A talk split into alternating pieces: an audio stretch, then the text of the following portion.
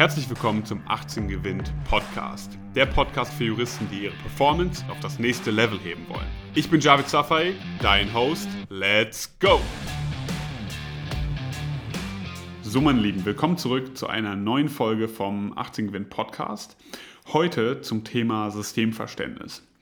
Es wird oft angesprochen, ein wichtiges Thema, man braucht Systemverständnis. In allen Rechtsgebieten bestenfalls, um Top-Leistung zu erzielen.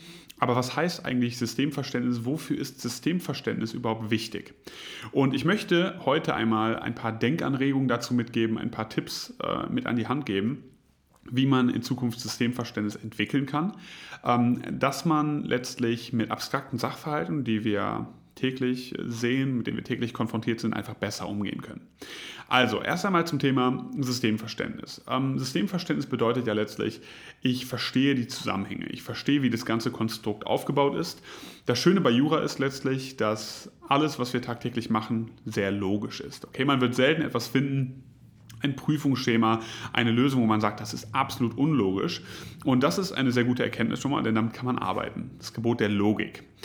Wenn man jetzt weiß, okay, ich brauche Systemverständnis, ähm, aber wofür brauche ich das jetzt im Spezifischen? Dann brauchst du es im Spezifischen dafür, um bei abstrakten Sachverhalten den Lösungskreis schon mal von vornherein eingrenzen zu können. Okay?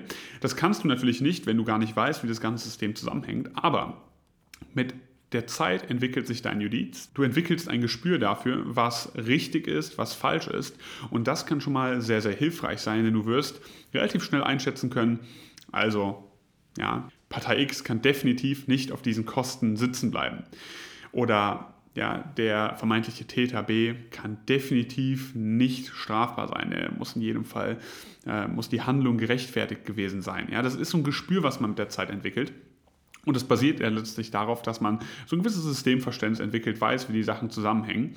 Dazu kommt, warum das Ganze wichtig ist, dein Lerneffekt wird um ein Vielfaches größer sein, wenn du in Zusammenhängen lernst. Das heißt, wenn das Wissen, was du dir täglich aneignest, an bisher bestehendes Wissen sozusagen anknüpft. Okay, extrem wichtig, ähm, das Ganze zu verstehen. Denn wenn du ohne Struktur lernst, ohne System lernst, wirst du relativ schnell merken, du schaust etwas an, aber wie spielt das jetzt in die Klausur rein? Wo prüfe ich das überhaupt? In welchem Zusammenhang ist es überhaupt relevant? Du wirst relativ schnell merken, sehr, sehr schwer, sich das Ganze dann auch ähm, ja, zu merken. Wenn man jetzt aber zum Beispiel sich mal ein Schema anschaut und sagt, okay, super, Betrug 263 StGB habe ich super verstanden und dann schaut man sich in diesem Kontext beispielsweise den Vermögensbegriff an, dann sagt man, ach okay, hier ist es zu prüfen, ah okay, da ordne ich das ein, das ist die Definition, das sind die Probleme, die dann dort einzuordnen sind. Und dann hat man vom inneren Auge schon ein wunderbares Schaubild quasi, ja, dass man in Zukunft immer weiß, da knüpfe ich an. Also, extrem wichtig das ganze Thema. Ähm, zu Beginn, wenn man Systemverständnis entwickeln möchte, ist es wichtig zu verstehen, alle Rechtsgebiete bieten logische Strukturen die geben logische Strukturen mit an die Hand, die man für sich nutzen kann.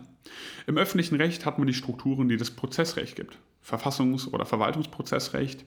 Wir haben im Zivilrecht zum Beispiel ein Anspruchssystem, ein äußeres und inneres Anspruchssystem. Wir haben aber in allen Rechtsgebieten Schemata.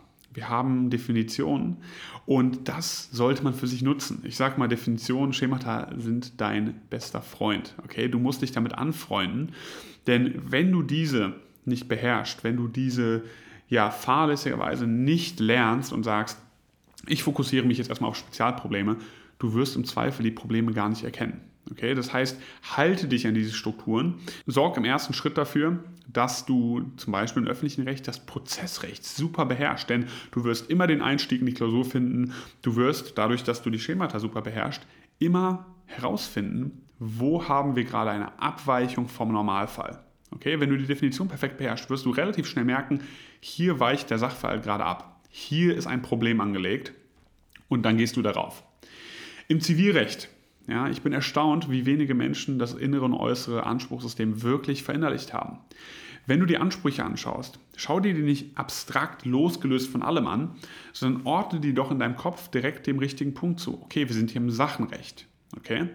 Wenn du so lernst und wenn du anfängst, das so in deinem Kopf zu strukturieren, wirst du in der Klausur oft einfach Sachen auch nicht mehr übersehen. Du wirst halt sagen, ich gehe jetzt mal im Kopf das ganze Anspruchssystem durch, guck mal, hier ist ein Anspruch und hier ist noch ein Anspruch und hier kenne ich doch noch die fünf Ansprüche, die gehe ich kurz in einer Sekunde durch und dann übersiehst du nichts mehr. Das ist perfekt, das ist wunderbar, das solltest du für dich nutzen. Genau wie das innere Anspruchssystem. Ja, ist der Anspruch entstanden, ist der untergegangen oder beziehungsweise noch durchsetzbar. Wenn du das verinnerlichst, wird dir das unheimlich helfen, da Wissen anzuknüpfen. Du wirst merken, das Wissen bleibt auch vor allem besser hängen und du hast nicht so einen riesen Struggle damit, das Ganze dann auch noch ähm, später nochmal zu wiederholen und auswendig zu lernen.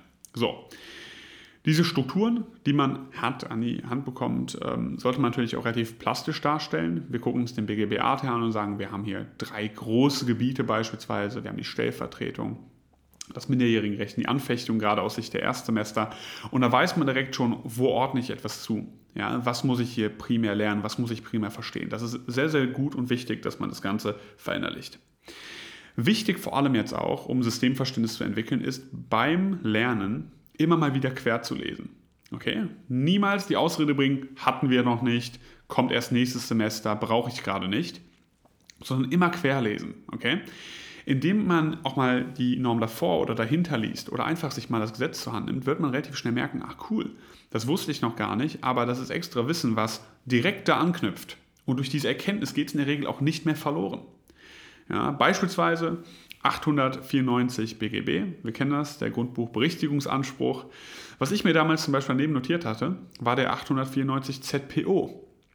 Ja, dass, ähm, der letztlich ja besagt, dass ähm, eine Willenserklärung fingiert wird, ja, wenn da keine Zustimmung stattfindet. Das sind Kleinigkeiten, aber ich erinnere mich Jahre später noch daran, weil ich einfach in dem Moment gesagt habe, hey, mega coole Erkenntnis. Klar, ZPO habe ich gerade noch nicht, aber ich schreibe es mir trotzdem mal auf. Ich werde mir das Ganze merken. Ich werde es im Gesetz daneben notieren. Ähm, das ist interessant. Okay, das ist super interessant, denn damit entwickelt sich wieder ein Verständnis von, ja, also vom übergreifenden Charakter, worauf man zurückgreifen kann. So, weiterer Punkt, weiterer Tipp. Übergreifende Fälle lösen. Okay, übergreifende Fälle lösen, auch wenn das Thema, welches gerade abgedeckt wird, sozusagen nicht alleine abgedeckt wird, sondern wenn man sich auch wieder mal mit anderen Sachen beschäftigen muss, die man auch hier vielleicht noch nicht hatte, vor ein paar Semestern hatte, einfach schon mal vorgreifen, schon mal probieren, schon mal im Gesetz lesen, gucken, komme ich hier zu irgendeiner Lösung und dann auch das schon mal lesen. Man wird merken, ja, in allen Bereichen, wo man schon mal vorher angetastet hat, wird sich das Wissen, was nachträglich die kommenden Semester kommt, viel besser legen, man wird sich das besser merken können. Weiterer Tipp. Diskussion mit anderen. Okay, Jura lebt von der Diskussion. Man muss in die Diskussion gehen, man muss mit anderen darüber sprechen, ähm, Sachen erklären. Man wird relativ schnell merken und an seine Grenzen kommen, was man noch nicht kann, ähm, was man vielleicht noch nicht so gut erklären kann oder wirklich noch nicht verstanden hat.